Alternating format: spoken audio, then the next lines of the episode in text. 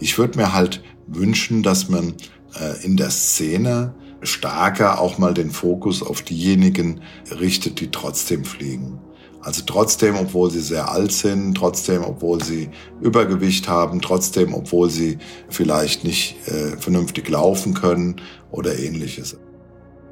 Am Endeffekt ist es natürlich so, dass die Leute erstmal sich das angucken und dann gibt es eine Diskussion, äh, wo es tatsächlich Menschen gibt, die sagen, ja, warum fliegt so einer noch? Das ist doch gefährlich.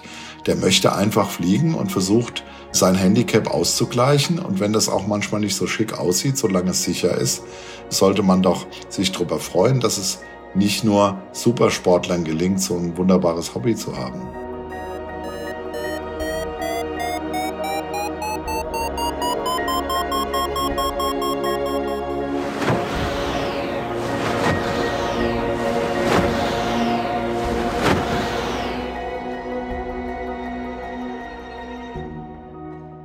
Potsglitz, der Lugleits Podcast. Geschichten aus dem Kosmos des Gleitschirmfliegens. Heute mit Frank Weber und ich bin Lucian Haas. Es gibt Gleitschirmflieger, die bringen so viel Gewicht auf die Waage, dass sie es schwer haben, überhaupt eine passende Ausrüstung zu finden. Andere sind aus weiteren Gründen nicht mehr so sportlich unterwegs, sei es das Alter oder ein körperliches Handicap. Sie alle lieben das Fliegen, doch in der Flieger-Community stehen sie häufig eher am Rand und werden zuweilen sogar offen belächelt. Frank Weber kennt so etwas aus eigener Erfahrung nur zu gut. Er hat eine ausgeprägte Adipositas und erlebt damit auch als Gleitschirmflieger immer wieder eine gewisse Form der Diskriminierung. Zum Beispiel in Form von vordergründig gut gemeinten, aber letztendlich doch abwertenden Kommentaren. Davon lässt sich Frank aber nicht abhalten. In dieser Potsglitz-Episode 111 bricht er mutig eine Lanze für all jene Pilotinnen und Piloten, die sich wegen körperlicher Einschränkungen zuweilen ausgegrenzt fühlen. Er plädiert für mehr Toleranz für Randgruppen in der Szene. Frank Webers Wunsch, wir alle sollten nicht nur das Höher, Schneller, Weiter anerkennen und feiern, sondern gerade auch, wenn jemand im jeweiligen Rahmen seiner Möglichkeiten alles tut, um seinen Traum vom Fliegen zu verwirklichen. Wenn dir Potzblitz gefällt, dann unterstütze doch meine Arbeit daran als Förderer. Wie das ganz einfach geht, das erfährst du auf dem zugehörigen Gleitschirmblog Lugleits und zwar dort auf der Seite Fördern.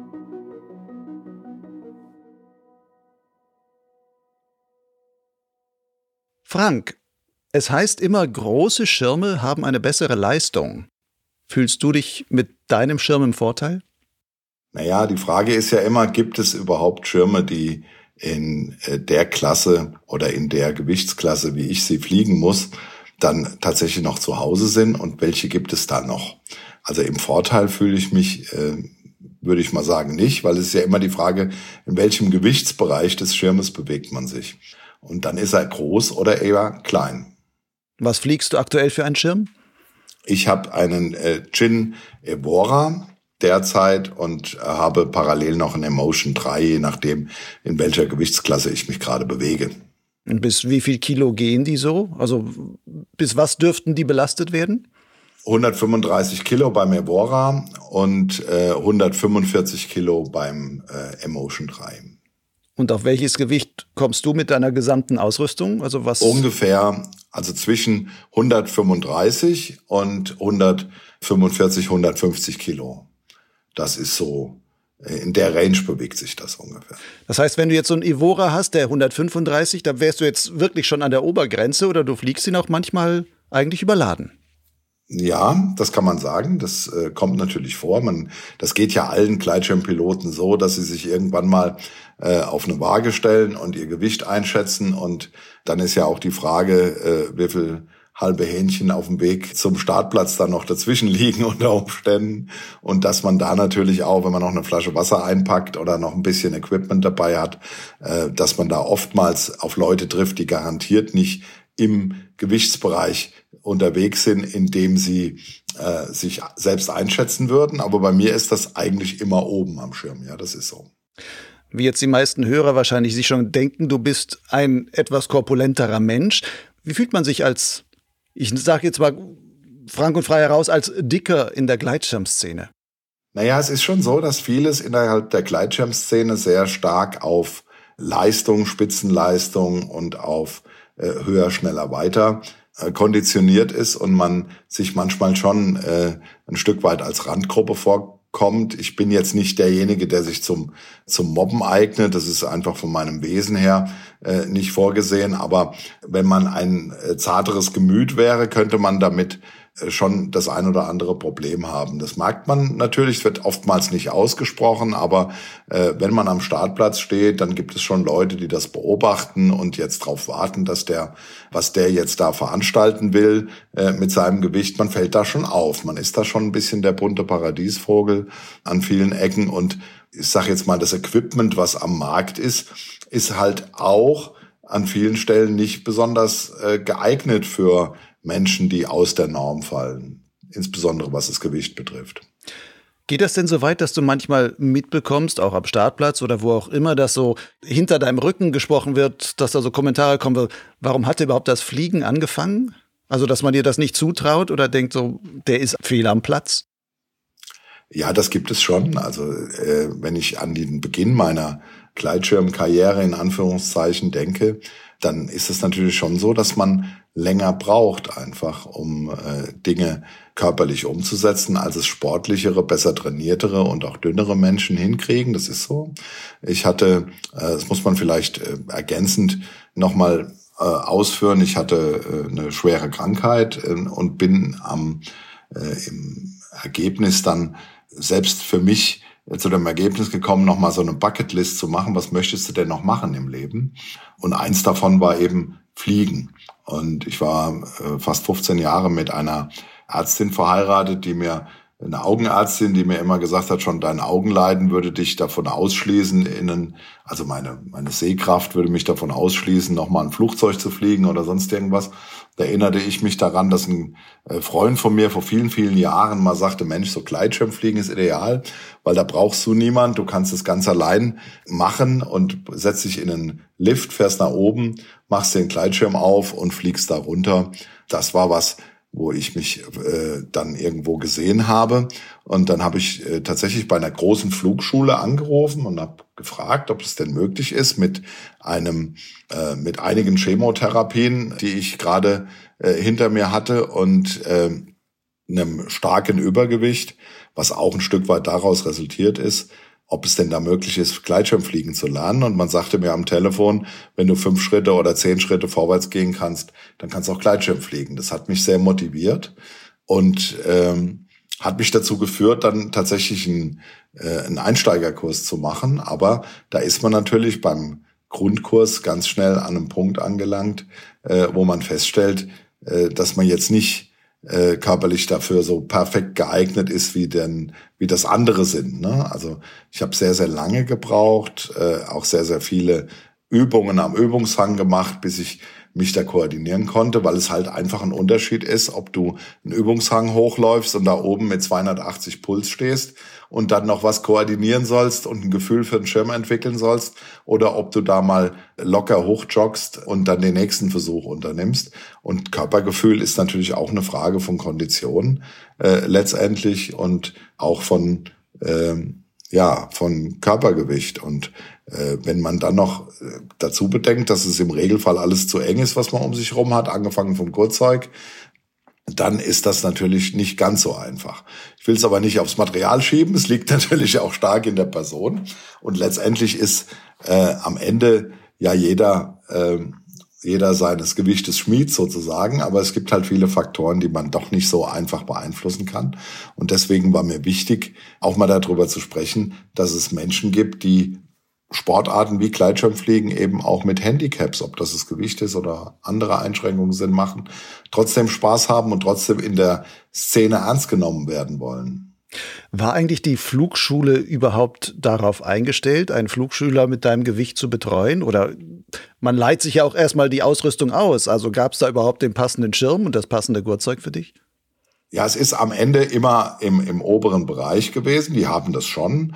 Äh, man kann ja auch kleine Tandems, also es gibt ja auch Leute, die ich kenne, äh, die kleine Tandems fliegen. Wenn man dann im Gewicht noch höher kommt, als ich das bin, gibt es ja auch. Aber das war schon vorhanden. Was nicht vorhanden ist, ist die persönliche Betreuung, die man unter Umständen braucht, wenn man leistungstechnisch aus dem Raster fällt.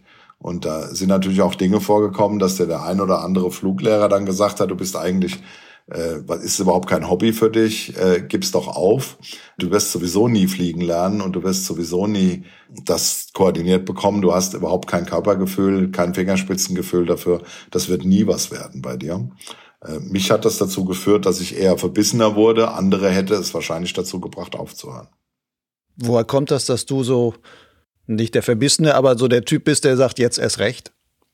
Das weiß ich nicht, woher das kommt. Ich glaube, das ist so ein bisschen äh, im Charakter verankert. Aber wenn man äh, Dinge hinter sich gebracht hat, die äh, wo es um Leben und Tod geht. Also äh, letztendlich, wenn ich jetzt auf meine Krankheit zu sprechen komme, dann entwickelt man vielleicht auch ein anderes Gefühl für Herausforderungen. Aber das ist jetzt nur eine Vermutung, ich weiß es nicht. Bekommst du denn solche Kommentare auch heute noch manchmal zu hören? Also jetzt nicht von Fluglehrern, sondern dann von Fliegerkollegen oder eben vielleicht eher Fremden, die dann sagen so, hm, ist das überhaupt der Sport für dich? Es ist halt so, wenn du jetzt, Beispiel, ne, es ist, du, du gehst irgendwo in Annecy vom Parkplatz zum Startplatz, das fällt vielen leicht, mir fällt schwer, auch wenn es nur ein kurzer Weg ist, das noch mit Equipment da hochzulaufen und dann läuft jemand neben dir her und sagt, Mensch, toll, dass du so einen Sport machst und das Hochlaufen, das tut dir gut. Ne? Das ist natürlich schon übergriffig, wenn man so will, ja. Wenn man das mal überträgt auf irgendeine andere Situation, auf körperliche äh, Eigenschaften angesprochen werden, möchte eigentlich niemand so wirklich. Ja? Und wenn jemand, äh, was weiß ich, hinken würde oder irgendein anderes Handicap hätte, äh, da wird man ja auch nicht sagen, Mensch, das tut dir gut, dass du dein Bein trainierst oder sonst irgendwas, sondern man würde es tatsächlich schon aus äh, Pietätsgründen eben lassen. Ja? Und das passiert äh, tatsächlich. Und darüber hinaus ist es so, äh, solange alles super läuft und solange man einen schönen Start hinlegt, ist alles top.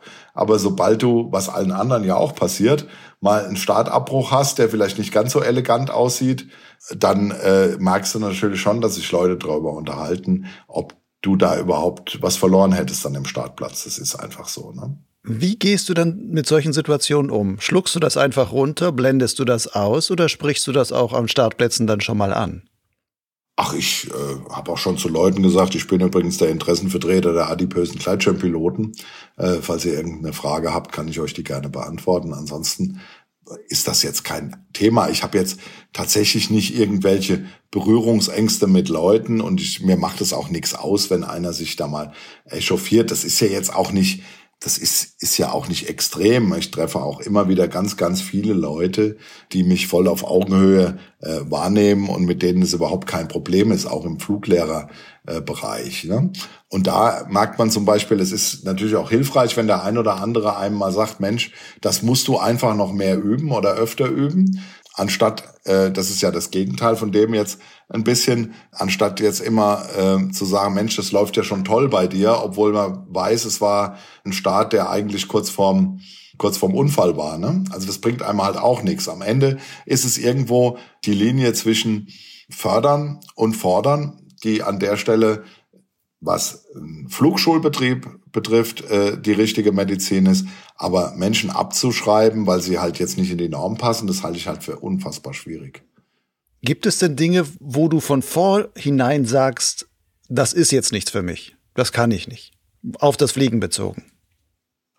Äh, nein, aber es ist natürlich so, wenn ich jetzt starte, achte ich schon drauf, dass ich ein bisschen Wind habe. Ne? Ich würde jetzt nicht unbedingt rückwärts aufziehen bei null Wind und äh, glauben, dass ich hier äh, einen Sprintrekord hinlege mit dem Schirm, sondern ich warte einfach darauf, äh, dass die Konditionen so sind, dass ich weiß, ich kann sicher starten und kann sicher rückwärts aufziehen oder eben mal einen Vorwärtsstart machen, aber dann äh, habe ich doch schon gerne ein bisschen Wind von vorne, weil das Laufen halt mit einem höheren Gewicht einfach schwieriger ist. Und es sieht, A, sieht nicht so elegant aus und es ist auch nicht so safe. Gibt es denn auch Tage, die so Hochdrucktage, Null Wind oder ganz wenig Wind, nur wo du sagst, das ist eigentlich kein Flugtag für mich? Also muss man da auch quasi von der Flugmeteorologie ein bisschen umdenken? Na, das weiß ich nicht, ob man von der Meteorologie umdenken muss, aber wenn ich am Startplatz stehe und das Gefühl habe, äh, das wird für mich anstrengend oder äh, das ist nicht safe, äh, dann will ich da nicht starten und dann fahre ich auch oder laufe äh, dann wieder runter. Das ist jetzt also für mich äh, ist es äh, die bessere Situation, unten zu stehen und sich zu wünschen, man wäre vielleicht doch oben, als umgekehrt oben zu sein und sich zu wünschen, man würde unten stehen. Ne? Ähm, das ist am Ende so. In der Luft ist das alles ziemlich einfach. Starten und Landen ist halt eine stärkere Herausforderung für jemand, der äh, weniger Körpergefühl hat. Das ist einfach so ich mache das ja jetzt auch schon eine Zeit lang und von daher komme ich eigentlich auch ganz gut zurecht mittlerweile. Aber der Weg ist einfach länger und das Verständnis dafür wäre schön, wenn man das stärker hätte äh, in diesem Sport. Wie war da eigentlich für dich die Corona-Zeit? Ich meine, vielerorts war ja da wirklich eine Zeit lang fuhren keine Bahnen oder man durfte nicht mitfahren und es war nur Hike and Fly möglich und sowas. War ja sicherlich etwas, wo du dann auch sagen würdest, 600 hm, Höhenmeter jetzt aufzusteigen, das ist jetzt nicht das, was mein Körper gerne kann. Genau, äh, das ist so. Also in, innerhalb der Corona-Zeit hatte ich das Glück, dass äh, ich äh, stellenweise auch fliegen konnte. Also ich bin äh, viel auch im Ausland unterwegs gewesen, da wo wir äh, wo das noch möglich war zu dem Zeitpunkt, war im Teneriffa, ich war zu Beginn, also das ist noch nicht äh, so stark war, war ich in Südafrika gewesen, war in Albanien, habe viele Flugreisen gemacht, wo es eben möglich war. Und als man nicht reisen konnte, konnte man natürlich an vielen Stellen auch nicht fliegen, außer vielleicht hier äh, bei mir in, in Mitteldeutschland am Hausberg irgendwo, da ist es gegangen, aber halt schon weniger. Mhm. Aber ich mache jetzt keine Hike- und Fly-Tour, äh, wo ich drei Tage nur einen Berg hochlaufe. Das ist tatsächlich äh, für mich schwierig, das hinzukriegen. Was ist mit Windenfliegen? Windenfliegen habe ich, mache ich auch bisweilen, wobei die Winde halt auch immer äh, schon zu tun hat, wenn ich dran hänge. Ja, ist wie ein Tandemstart dann wahrscheinlich. Also genau. man kann ja die Winde nur auf 130 Kilo maximale Zugkraft stellen und die wird dann bei dir wahrscheinlich immer eingestellt. Genau. Aber immerhin wirst du da wahrscheinlich noch höher kommen als der klassische Tandem, der dann aufsteigt. Das ist so, ja. Also wir haben hier eine wunderbare, in meinem Verein hier vor Ort, eine wunderbare Strecke, wo wir bis zu anderthalb Kilometer Schleppseil legen können. Das ist also schon eine schöne, eine schöne Windenstrecke und da fliege ich auch ab und zu. Das ist für mich relativ unproblematisch, aber auch da war der Start schwierig. Also Körperkoordination gehört halt auch beim Windenstart dazu das Anlaufen, das Ausgleichen, das Gefühl, wenn man unter Stress steht, wenn der Puls hochgeht, das Gefühl zu entwickeln, was macht der Schirm über mir. Da habe ich am, also äh, mein, meine ersten Windenflüge sind auch öfter mal auf dem Boden gelandet. Ne? Also sprich äh, mit Startabbrüchen und mit Hinfallen, mit äh, aufgeriebenen Beinen oder so. Ne? Also das war schon so.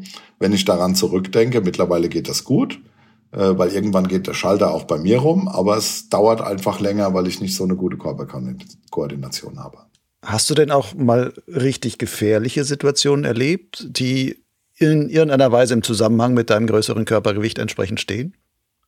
Ähm, mit Sicherheit hab, gab es äh, Situationen beim Starten, wo du halt, äh, wenn du es nicht schaffst, eine Körperspannung aufrecht zu erhalten, dann wirst du natürlich immer stärker in das Gurtzeug reinfedern. Ne? Das heißt also, dieses äh, Reinfallen ins Gurtzeug äh, kannst du teilweise nicht verhindern bei so einem Start oder nur sehr schwer, weil du diese notwendige Körperspannung trotz Vorlage nicht hinkriegst in dem Augenblick, wenn ein Bauch dazwischen ist, auf den ein Gurt drückt in einem zu engen Gurtzeug, wirst du da äh, reingefedert und kommst wahrscheinlich in dem Augenblick nicht so weit wieder raus, um laufbereit zu sein unter Umständen. Ne? Jetzt kommt natürlich drauf an, wo das ist und was der Schirm dann macht, wenn du da reinfederst und letztendlich äh, am Anfang musst du natürlich erstmal angewöhnen, dir einen Bremsreflex abzugewöhnen, dass die Arme nicht noch nach unten gehen, ist ja klar, dass du den nicht direkt stallst. Also das war die erste Koordination, bevor ich es geschafft habe, das Reinfedern zu reduzieren,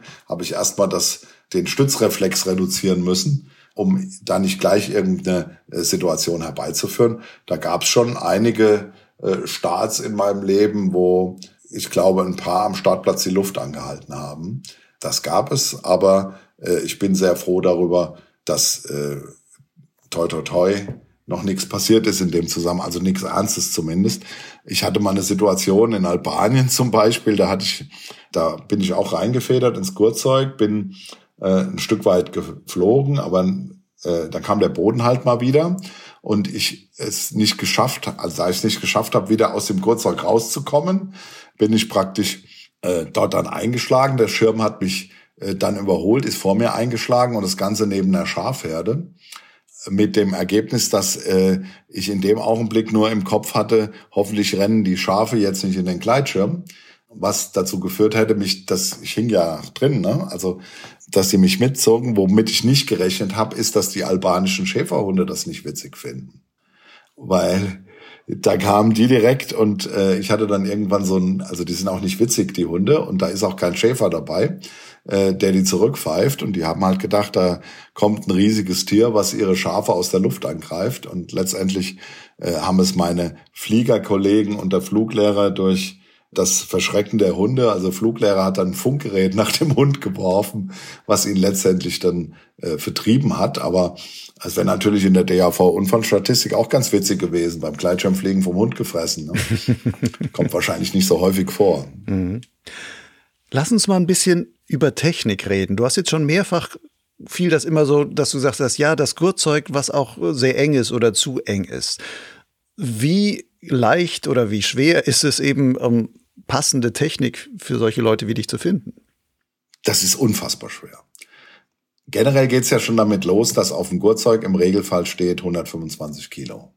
Maximalzuladung. Ja, genau, Maximalzuladung.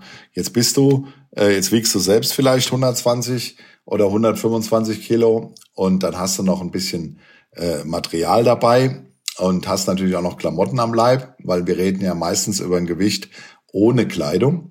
Ähm, und von daher bist du automatisch dann schon über dem maximal zulässigen Gewicht für das Gurtzeug.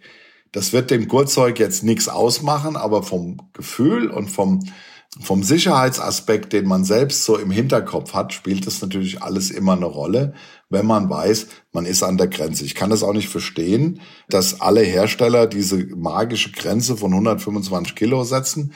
Wahrscheinlich, wenn man die Dinger prüfen würde mit 145 Kilo, würden die auch nicht anders abschneiden. Da bin ich fest von überzeugt. Aber man hat sich halt selbst irgendwo so eine äh, so eine Linie gesetzt, wo man sagt, okay, da hört's auf. So wie manche Modedesigner einfach sagen, äh, bei der Größe 54 hört meine Kollektion auf, weil alle, die breiter sind, die will ich gar nicht in meiner Mode sehen. Und offensichtlich ist es bei den äh, Herstellern der Gleitschirmgurtzeuge dann eine ähnliche Situation. Dann ist natürlich für alle diejenigen, die einen Bauch haben. Ne? Also wenn man nach vorne geht im Format, dann sind diese Bauchgurte halt im Regelfall sehr, sehr eng. Man kommt da rein, aber der Effekt, sobald das Gurtzeug, also der Schirm nach oben zieht, strafft sich natürlich das Bauch, der Bauchgurt, äh, was dazu führt, dass man ins Gurtzeug gedrückt wird. Das heißt also, dieses Reinfedern, was man ja äh, generell schon hat durch das Abheben, ja, wird natürlich verstärkt dadurch, dass der Bauchgurt eine nach hinten zerrt gefühlt. Wenn man da einfach mal äh, 10 Zentimeter äh, mehr Länge im Bauchgurt hätte, die man einstellen könnte, würde das Gurtzeug wahrscheinlich auch nicht so weit auseinander äh, driften. Ne? Ich meine, es hängt natürlich immer zusammen, was der Karabinerabstand ist. Ne? Ähm, ja, ich meine, man könnte es ja auch so machen, dass du sagst, okay, für den Start, ich weiß, ich habe dieses Bauchvolumen, da mache ich den 10 Zentimeter weiter auf und nach dem Start. Nein, nein, der ist ja immer ganz auf. So musst du dir das vorstellen. Ja, ich meine, aber ganz auf und du sagst, da ist aber dann zu eng. Und wenn du jetzt sagen würdest, da mache ich dem halt noch einfach 10 Zentimeter mehr, die ich dann später auch wieder ein bisschen enger ziehen kann, um eben den Karabinerabstand auf vernünftige Dafür müsstest du Bereiche aber 10 Zentimeter mehr Gurt haben. Das auf jeden Fall, ja. Und die hast du nicht. Okay. Du kannst ja nicht einfach den Bauchgurt abtrennen und einen neuen dran machen, dann hast du ja keine Zulassung mehr. Das ist ja ein Bestandteil des Gurtzeuges. Du kannst ja nicht einfach was tauschen. Also der Bauchgurt ist ja, ist ja dran, fest.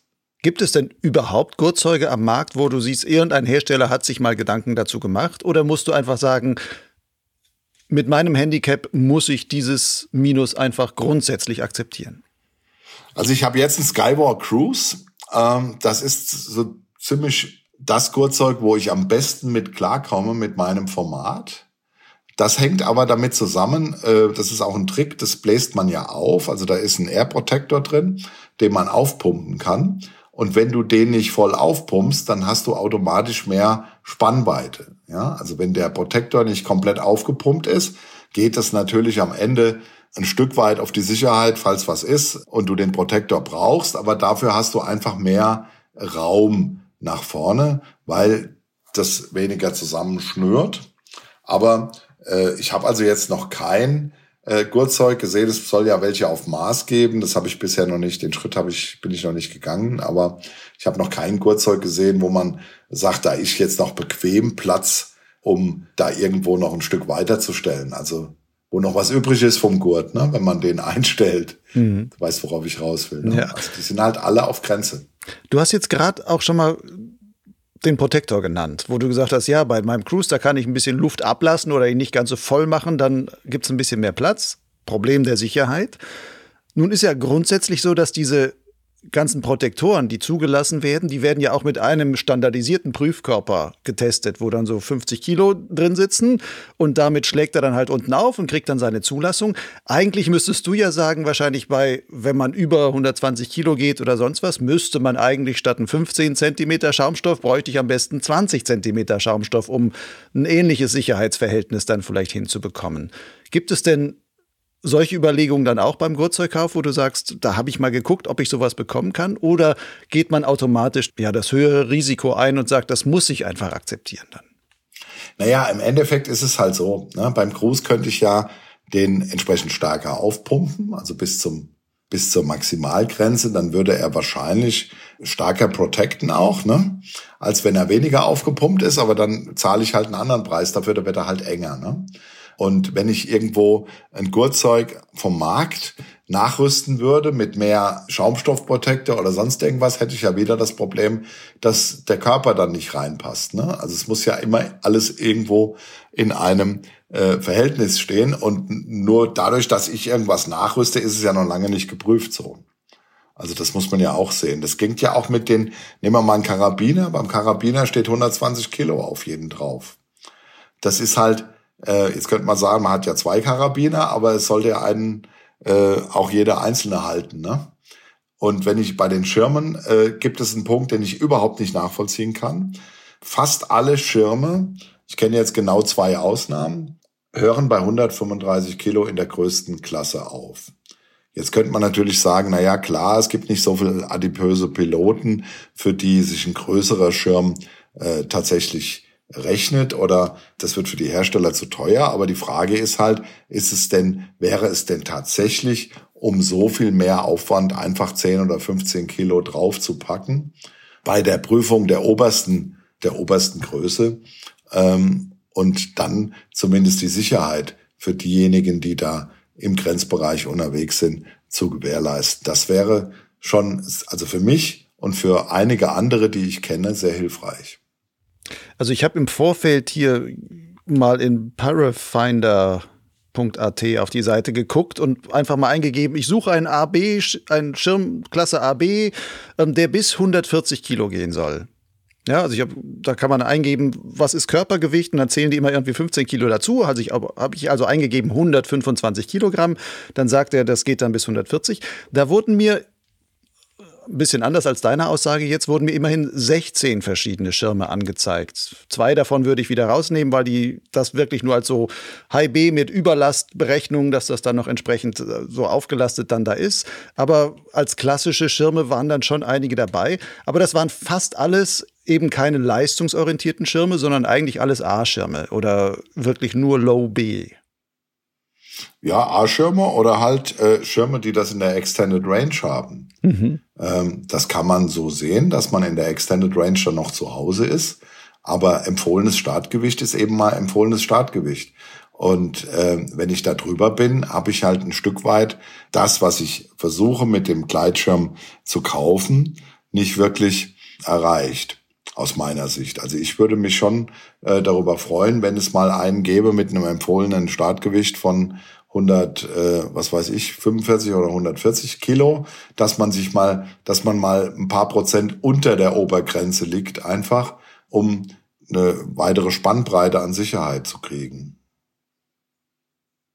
Aber 16 Schirme, es kommt ja drauf an, ähm, wenn ich mir jetzt, Lucian, ich weiß ja nicht, welche Hersteller da jetzt drunter waren, aber nehmen wir mal das Beispiel, äh, was ich vorher geflogen bin, das war ein, ein Skywalk äh, Mescal, der Mescal 6 hatte ein äh, Range von 95 bis 135 Kilo in der L, weil es gab keinen XL mehr.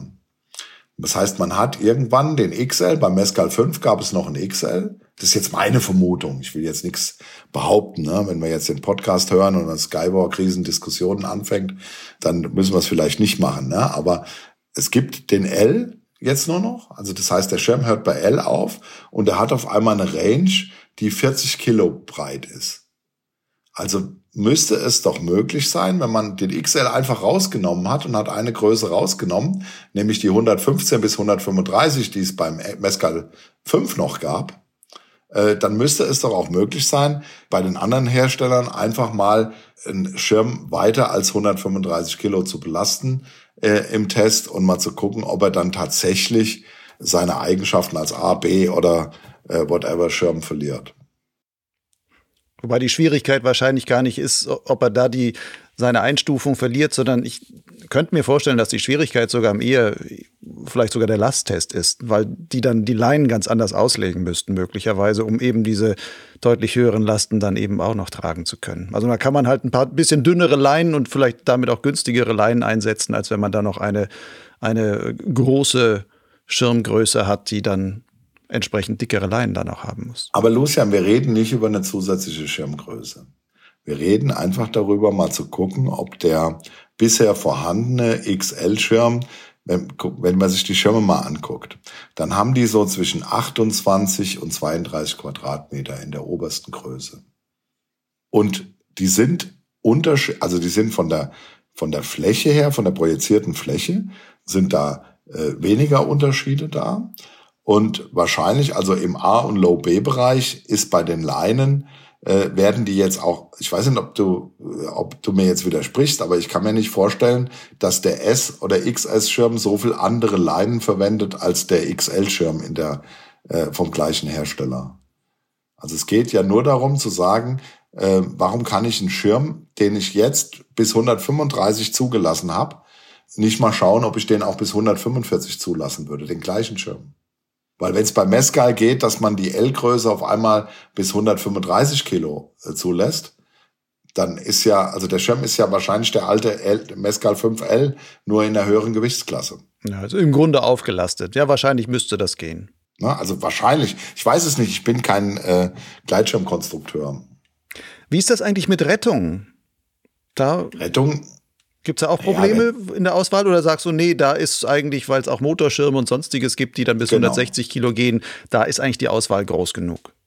Die Auswahl bei Rettungen habe ich noch nie ein Problem gehabt, aber die sind natürlich auch größer. Ne? Das heißt, sie sind größer, haben damit wieder mehr Gewicht und äh, verändern das Pendel auf der anderen Seite. Ne? Also wenn deine Rettung mehr wiegt, hast du halt wieder an der Stelle, wo du ohnehin schon knapp aufgestellt bist, äh, letztendlich dann wieder schnell einige hundert Gramm oder vielleicht sogar ein Kilo, äh, was du mitnimmst, was du unter Umständen mit einer kleineren Rettung eben nicht hättest. Und noch ein Punkt, der dafür spricht, dass man einfach äh, auch mal zehn Kilo drauflegen könnte hinten. Was dann wahrscheinlich einfach ein Quadratmeter mehr vielleicht von der Retterfläche dann wieder wäre. Nein, ich meine nicht von der Retterfläche, nicht den größeren Retter. Der so. Retter ist groß genug, aber der ist schwerer als der kleine Retter. Mhm. Und der ist natürlich in deinem Gurtzeug. Und wenn du vorher, ähm, also wenn jetzt dein Equipment wird wahrscheinlich 10 Kilo wiegen. Was sagst du? Insgesamt? Nein, ich, ich komme schon auf, also mit, mit allem drum und dran, was ich so im Rucksack habe, komme ich dann meistens schon auf 15 Kilo. Okay, wenn du 15 hast, habe ich halt 18, weißt du? Und damit wird meine Range ja nach oben auch kleiner, obwohl ich nicht mehr so viel Luft habe. Mhm. Das ist ja immer, das ist das, das was, äh, was viele nicht nachvollziehen können. Wenn, wenn ich darüber diskutiere, ob ich ein M oder ein L-Schirm nehme und da hinterher noch eine Größe übrig ist, dann ist das ja eine komfortable Diskussion. Wenn du überhaupt mal anfängst, bei einem Hersteller zu schauen, haben die generell einen in meiner Gewichtsklasse und dann noch überlegen musst, okay, was habe ich denn an Klamotten dabei, was habe ich an Equipment dabei, was wiegt die Rettung und so weiter, um am Ende ein Startgewicht zu haben, was in dieser vom Schirm abgedeckten äh, Größenordnung ist oder nur leicht drüber ist, damit du äh, nicht Gefahr läufst, deine äh, ja deine komplette Abdeckung zu verlieren. Ne? Ist ja auch immer, solange nichts passiert, kein Thema. Hast du dir da oder ja, hast du dir da schon mal Gedanken drüber gemacht, was das auch versicherungstechnisch heißt? Also, wenn du jetzt beispielsweise, du fliegst mit einem Gurtzeug, wo du über dem Gewicht bist. Du fliegst mit einem Schirm, wo du, das du vielleicht auch schon etwas überlastet hast und sowas. Was ist da in einer entsprechenden versicherungstechnischen Situation? Hast du da mal mit dem DRV drüber gesprochen? Nein, habe ich nicht. Ähm, äh, ich habe auch ein bisschen Angst vor der Antwort, die dann kommt. Ne? Also das ist ja auch, wir machen jetzt einen Podcast und am Ende äh, kriege, werde ich an jedem Startplatz wieder weggeschickt, weil die alle im Podcast gehört haben, du bist eh zu fett für deinen Schirm. Äh, du solltest jetzt hier nicht starten. Wäre natürlich sehr ärgerlich, wenn das so wäre. Ne? Da muss man jetzt ein bisschen aufpassen, was man sagt. Ne? Am Ende ist es natürlich schon eine Grauzone. Wobei ja keiner, keiner eine Waage an der da irgendwo hat. Und dann naja, aber im Endeffekt, wenn es zu einem Unfall käme, also wann braucht man die Versicherung, ne? Ähm, wenn es zu irgendeinem Fall käme, äh, dann würde man ja schon mal sich den Piloten angucken und würde gucken, was da, was der geflogen hat und ob das alles, äh, wenn da überall eine andere Zahl draufsteht als äh, auf der Waage des Piloten, ist halt schon blöd, ne?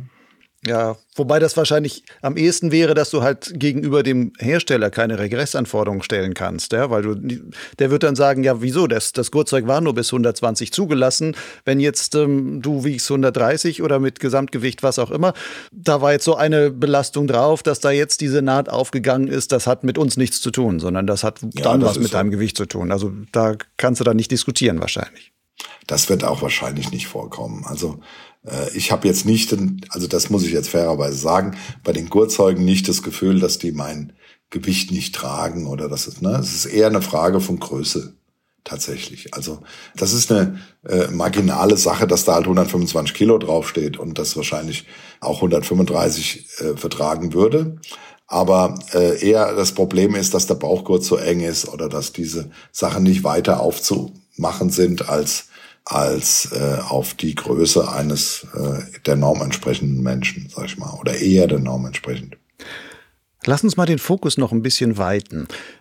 Du bist, hast du selber so gesagt, sagst du manchmal an Startplätzen quasi der Vertreter der adipösen Piloten. Aber es gibt ja noch andere Randgruppen bei den Piloten, die vielleicht auch ihre Schwierigkeiten haben. Beispielsweise sehr leichte Pilotinnen, die auch Schwierigkeiten haben, entsprechende Schirme zu finden, weil sie bei allen dann irgendwie verblasen werden und gar nicht mehr vorwärts kommen. Oder Piloten mit Behinderungen, die dann zum Beispiel im Rollstuhl sitzen und auch fliegen gehen wollen. Im Vergleich mit denen, denkst du, die schweren Piloten stehen irgendwie im Standing ein bisschen anders da?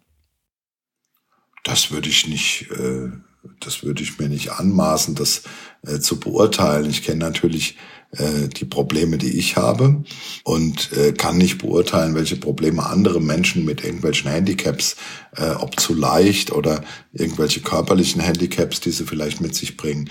Ich würde mir halt wünschen, dass man äh, in der Szene stärker auch mal den Fokus auf diejenigen richtet, die trotzdem fliegen. Also trotzdem, obwohl sie sehr alt sind, trotzdem, obwohl sie Übergewicht haben, trotzdem, obwohl sie vielleicht nicht äh, vernünftig laufen können oder ähnliches. Also ich kann mich gut dran erinnern, wir haben auf der Emberger Alm mal am Startplatz gestanden und da äh, guckten wir gemeinsam einem äh, Piloten zu und einige haben sich äh, fürchterlich aufgeregt, weil man, weil der immer so einseitig gebremst hat beim Aufziehen und unten am Campingplatz habe ich dann gesehen, dass der offensichtlich eine Lähmung am Arm hatte und diesen Arm nicht ordentlich bewegen konnte. Und äh, am Endeffekt ist es natürlich so, dass die Leute erstmal sich das angucken und dann gibt es eine Diskussion, äh, wo es tatsächlich Menschen gibt, die sagen, ja, warum fliegt so einer noch? Das ist doch gefährlich. Der möchte einfach fliegen und versucht, sein Handicap auszugleichen. Und wenn das auch manchmal nicht so schick aussieht, solange es sicher ist, sollte man doch sich darüber freuen, dass es nicht nur Supersportlern gelingt, so ein wunderbares Hobby zu haben. Was könnten denn aus deiner Sicht Hersteller, was könnten Flugschulen, was könnte der DRV oder was könnte die ganze Szene tun, um diese vielleicht manchmal vorhandene versteckte Form der Diskriminierung irgendwie abzumildern oder da neue Wege zu, zu gehen? Ich weiß ja gar nicht, ob, ob wir mit dem Terminus Diskriminierung das treffen, worüber ich äh, spreche. Ich würde mir einfach wünschen, dass im Rahmen der Diskussionen, Debatten bei, der Her bei den Herstellern einfach mal gesagt wird, Mensch, es gibt Menschen, die nach oben oder nach unten irgendwo aus der äh, aus der Gewichtsrange, die wir momentan abbilden, rausfallen. Und ist es denn völlig ausgeschlossen, dass wir unsere Schirme äh, auch anders labeln, also sprich zumindest mal anders prüfen, um sicherzustellen, dass das auch, dass das auch abgedeckt wird auf der einen Seite und auf der anderen Seite wäre halt eine, sagen wir, Berichterstattung über über Menschen, die dieses Hobby, irgendeiner hat mal zu mir gesagt, es ist völlig egal, ob der schnell oder langsam läuft. Jeder, der äh, am Wochenende den Hintern hochkriegt vom Sofa und rausgeht und läuft, ist ein Läufer. Und nicht nur der, der einen Marathon laufen kann und nicht nur der, der irgendeine Zeit auf 100 Meter hinlegt oder auf 400 Meter hinlegt, sondern jeder, der sich bewegt, ist ein Läufer. Basta. Und wenn der im Zeitlupentempo läuft. Und warum kann man nicht sagen, jeder, der da draußen äh, einen Gleitschirm aufziehen kann und rausfliegt, egal wie das aussieht oder egal wie lange er dafür braucht und wie viele Versuche er dafür braucht, der ist jemand, der zu dieser Fliegerszene gehört. Und das wäre einfach ein wünschenswerter Effekt. Aber mir ging es einfach darum, und deswegen habe ich dich ja auch angesprochen, dass man, wenn man, ich schätze deinen Podcast sehr und höre den auch immer regelmäßig. Und mir ist halt aufgefallen, dass es immer um irgend oder zumindest zu dem Zeitpunkt äh, ist schon etwas anders. Mittlerweile geht es auch viel um Technik und um diese äh, andere Geschichten. Fand zum Beispiel diese Rettergeschichte da letzt sehr interessant mit der Mittelmeer-Flüchtlingsrettung und so. Das fand ich super. Aber äh, letztendlich immer nur um die Frage, wer hat alle äh, hohen Berge erklommen äh, und wer hat die weitesten Strecken geflogen und die besten Dreiecke und ähnliches. Natürlich gehört es zu jedem Sport dazu. Und natürlich freut man sich auch darüber, wenn es solche Erfolge gibt. Aber vielleicht gibt es eben auch Menschen, die sich anders definieren und die sich dem, ja, also den, diesem Flugsport verschrieben haben, ohne dass sie äh, zu Spitzenleistungen fähig sind. Das heißt, du würdest dir zum Beispiel mal wünschen, im DHV-Info, dass, der, dass da ein Artikel erscheint, gerade über, also wie gehen solche Leute wie du mit ihrem Flughobby um? Wie haben die ihren Spaß? Äh, welche Probleme haben sie? Und was könnte man da, da vielleicht aus der Szene heraus oder von den Herstellern heraus eben besser machen? Ja, also ich bin mir ja gar nicht sicher, ob es ähm, ich bin mir ja gar nicht sicher, ob es äh, einen Bedarf gibt. Ne? Also äh, ich unterhalte mich öfter mal mit Menschen, man kommt natürlich auch ins Gespräch. Und äh, wenn man mit Leuten redet, die aus der Norm fallen, also insbesondere gewichtsmäßig aus der Norm fallen, dann äh, und spricht das an, dann sagt man ja gut, äh, da muss man eben mit umgehen lernen. Das ist so, nimm's witzig. Ja, also die, viele Leute nehmen das wahr, akzeptieren das, aber ich weiß gar nicht, ob das ein, äh, ob das außer mir äh, jemand gibt, der da einen Bedarf zieht, dass man das thematisiert. Aber äh, ich fand es halt tatsächlich äh, erwähnenswert. Du offensichtlich auch, sonst hätten wir den Podcast nicht gemacht. Ja, ich finde es ja auch sehr mutig von dir. Und es ist eigentlich schade, dass es quasi Mut gebraucht, aber ich könnte mir vorstellen, dass viele Leute, ähm, die vielleicht auch übergewichtig sind oder andere Handicaps in irgendeiner Weise haben, diese Handicaps vielleicht gar nicht so in der Öffentlichkeit darstellen wollen würden weil sie vielleicht auch immer erleben, dass sie in irgendeiner Weise so ein bisschen halt ausgegrenzt sind oder mal hinter ihrem Rücken getuschelt wird oder so und wo dann heißt so, ja, ich exponiere mich ja dann damit. Nochmal. Will ich das? Oder will ich einfach nur mein ruhiges Flughobby genießen und ich mache mich ganz am Rand vom Startplatz irgendwo fertig, dass da mich gar nicht so viele sehen und in einem ruhigen Moment starte ich dann raus, auch wenn ich, wie du Beispiel vorhin hattest, von dem äh, mit dem bisschen gelähmten Arm zum Beispiel oder so, der dann sagt, dann warte ich halt ab, dass Platz da für mich ist, dass ich da keinen anderen behindere und kein anderer das auffällt, dass ich da vielleicht auch Schwierigkeiten habe. Ja, das gibt es. Da bin ich überzeugt von. Ähm, und wenn man mit, äh, wenn man das beobachtet, also wenn man mal mit so einem Auge, vielleicht führt es auch dazu, dass der ein oder andere sich mal am Startplatz umguckt und diese unterschiedlichen Verhaltensweisen dann auch wahrnimmt. Aber da bin ich überzeugt von, dass, äh, es Menschen gibt, die einfach dann nicht in die Öffentlichkeit wollen. Ich habe den Vorteil, dass ich mich nicht so wirklich auch aufgrund meiner beruflichen Vita und dem, was ich schon gemacht habe in meinem Leben, ich eigne mich nicht so sehr als Mobbingopfer äh, und von daher ist es für mich vielleicht gar nicht so sehr eine Frage von Mut, das zu machen. Ich kann das vielleicht besser wegstecken als andere. Aber vielleicht ist es dann auch eine Pflicht zu sagen, okay, ich stelle mich dem Thema und gebe auch zu, ich bin dicker als andere und habe dadurch auch meine Probleme in diesem Sport. Lass uns zum Ende hin noch über ein paar schöne Dinge reden. Was fasziniert dich denn am Fliegen so sehr, dass du sagst, das wollte ich auch wirklich machen, auch wenn ich wahrscheinlich davon ausgehen musste, dass ich von meiner körperlichen Konstitution her nicht der geeignetste Kandidat dafür bin? Ja, ich erinnere mich an ein äh, Zitat eines äh, X-Alps-Piloten, mit dem ähm, der auf die Frage hin, äh, ist leider nicht von mir, deswegen will ich es mir auch nicht zu eigen machen, der auf die Frage hin, wie er zum Fliegen gekommen ist, gesagt hat, der, der nicht fliegen mag, kotzt doch fein nicht all. Und da ist ja schon was dran. Ne? Also mhm. ähm, der, das Fliegen ist ein Menschheitstraum. Und äh, für mich ist das ein unglaublich erhebendes Gefühl, in äh, mich in den Lüften zu bewegen, diesen wunderbaren Sport zu machen, auch ohne weitere technische Hilfsmittel einfach äh, mit den Elementen zu verschmelzen. Das ist einfach äh, unbeschreiblich schön, äh, bringt mir unfassbar viel. Und ja, das fasziniert mich ohne Ende. Ich bin früher sehr viel getaucht, muss ich sagen. Auch das hat, äh, wenn man es jetzt psychologisch untersuchen könnte, könnte man auch sagen, ja, damals hat er auch immer mal ein Gewichtsproblem gehabt. Ich habe das ja auch nicht mein ganzes Leben. Ich habe ja also so eine Sinuskurvengewichtsentwicklung ähm, und das geht mal 40, 50 Kilo rauf und 40, 50 Kilo runter. Also ich habe auch ganz viele äh, Phasen in meinem Leben gehabt, wo ich am ganz normalen Gewichtsbereich unterwegs war und trotzdem immer wieder Phasen, wo mein Gewicht einfach äh, exorbitant zu hoch war. Und äh, wenn man das jetzt tiefenpsychologisch untersuchen würde, würde man sagen, okay, das Tauchen hat auch mit Schwerelosigkeit zu tun. Äh, letztendlich befreit man sich natürlich beim Fliegen und beim Tauchen äh, auch von diesen von diesem äh, furchtbaren Menschen, der die Schwerkraft erfunden hat, der Newton war das, glaube ich. Der hat uns dazu verdammt, am Boden zu bleiben. Und umso schwerer man ist, desto mehr merkt man diese Kräfte natürlich auch. Also Fliegen ist einfach ein Menschheitstraum. Wenn du das schon so ansprichst mit Newton, fühlst du dich denn dann beim Fliegen, fühlst du dich leichter? Ist das für den Körper sogar angenehmer?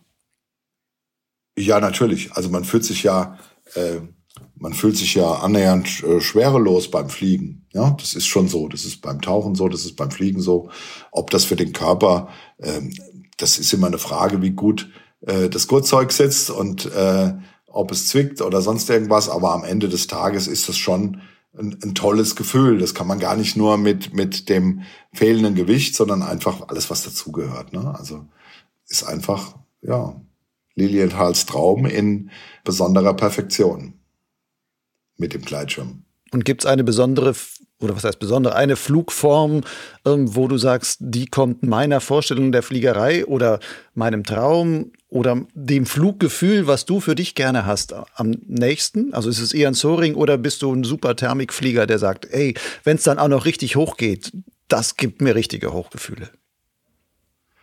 Na, also ich muss dazu sagen, ich habe, äh, äh, ich neige dazu immer, wenn es besonders gut hochgeht, eher das Weite zu suchen und landen zu gehen, weil ich mich so richtig im Orbit nicht wohlfühle. Also gehe jetzt zum Beispiel ähm, in dieser Woche fahre ich zum Gardasee. Wenn du da startest, äh, das ist schon die Grenze. Ne? Also wenn du da über den See fliegst und da bist du ja schon echt hoch, finde ich zumindest. Und äh, das ist so ein Punkt, da, ist es so ein, so ein gemischtes Gefühl. Soaring finde ich schon sehr, sehr schön, weil man den, äh, den Bezug zum Gelände stärker hat einfach. ja. Also weil man einfach näher, äh, das, es fühlt sich sicherer an, obwohl es nur vermeintlich sicherer ist. Höhe ist ja eigentlich Sicherheit, aber sagt es mal jemand, der runterguckt und Angst hat. Ne? Also das ist immer äh, schwierig, aber jede Form in die Luft zu kommen macht mir Spaß. Und in dem Augenblick, wo es mir keinen Spaß macht, gehe ich halt landen. Das ist ja jedem äh, selbst überlassen. Also so, ich bin jetzt nicht der Typ, der fünf Stunden in der Luft sein will. Das wird mir vorher dann, vorher wird mir das dann schon zu viel und ich gehe dann irgendwann landen. Aber ähm, also eine Strecken, Streckenflug-Weltmeisterschaft werde ich nie gewinnen. Und Gardasee, machst du da jetzt ein Sicherheitstraining? Nein, ich habe tatsächlich schon mal Sicherheitstrainings gemacht dort, zwei Stück. Aber ich fahre da mit meiner Mutter hin und äh, meiner Lebensgefährtin und wir verbringen da mehr oder weniger einen Familienurlaub und ich gehe, by the way, äh, ein bisschen fliegen, einfach nur just for fun. Gut, Frank, dann wünsche ich dir für diese Flugwoche oder ich weiß nicht, vielleicht ist es auch länger, aber auf jeden Fall für diese Zeit zum einen gutes Flugwetter, guten Startwind und ähm, eine tolle Zeit am Gardasee mit sehr schönen Flügen, von denen du dann auch wieder sagen kannst, das ist das, was ich schon immer mir erträumt habe. Ja, vielen Dank.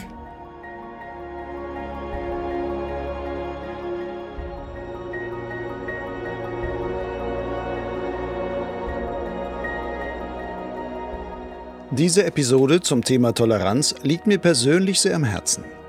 Potsglitz trägt ja den Untertitel Geschichten aus dem Kosmos des Gleitschirmfliegens. Und es sind gerade solche Geschichten wie die von Frank Weber, die auch mal andere Sichtweisen auf unser schönes Hobby öffnen. Dass er bereit war, so offen und ehrlich über verschiedene Handicaps und die damit verbundenen Schwierigkeiten zu sprechen, ist mutig und verdient eine besondere Anerkennung. Vielleicht nehmen manche Hersteller das sogar als Anregung, zumindest bestimmte Gewichtsgrenzen bei der Zulassung von Gleitschirmen und Gurtzeugen zu überdenken. Wenn dir die Folge gefallen hat, dann hinterlasse doch auf Spotify, iTunes oder welche Audioplattform du auch immer fürs Podcast-Hören verwendest, eine positive Bewertung. So hilfst du mit, Potsglitz in der Gleitschirmszene bekannter zu machen – oder du empfiehlst den Podcast gleich im persönlichen Gespräch mit deinen Fliegerfreunden weiter. Ich bin Lucian Haas und der Produzent von Potsglitz und Lugleitz. Als freier Journalist lebe ich auch von diesen Angeboten. Allerdings verzichte ich bei der Finanzierung bewusst auf Werbung, Paywalls oder Abo-Regelungen. So wie die Natur mir beim Fliegen die Aufwinde schenkt, so setze ich darauf, dass du mir als begeisterter Hörer und Leser finanziellen Auftrieb gibst. Als Förderer darfst du so viel geben, wie du willst, beziehungsweise selbst entscheiden, was dir so ein Angebot wert ist. Falls du dir unsicher bist, welcher Betrag angemessen wäre, hier eine kleine Hilfestellung. Ein häufig gewählter Förderbeitrag ist umgerechnet 5 Euro pro Monat. Aber egal, was du zahlst, jeder Betrag trägt in der Summe einen wichtigen Teil dazu bei, dass ich Potsglitz und Lugleitz im Dienst der Gleitschirmszene auch in Zukunft weiter betreiben und entwickeln kann und zwar unabhängig und werbefrei. Alle nötigen Infos, wie dein Förderbeitrag mich erreicht, findest du auf lugleitz.blogspot.com. Dort gibt es den Menüpunkt Fördern. Lugleitz schreibt sich L-U-G-L-I-D-Z. Bis zum nächsten Mal. Fall nicht vom Himmel. Ciao.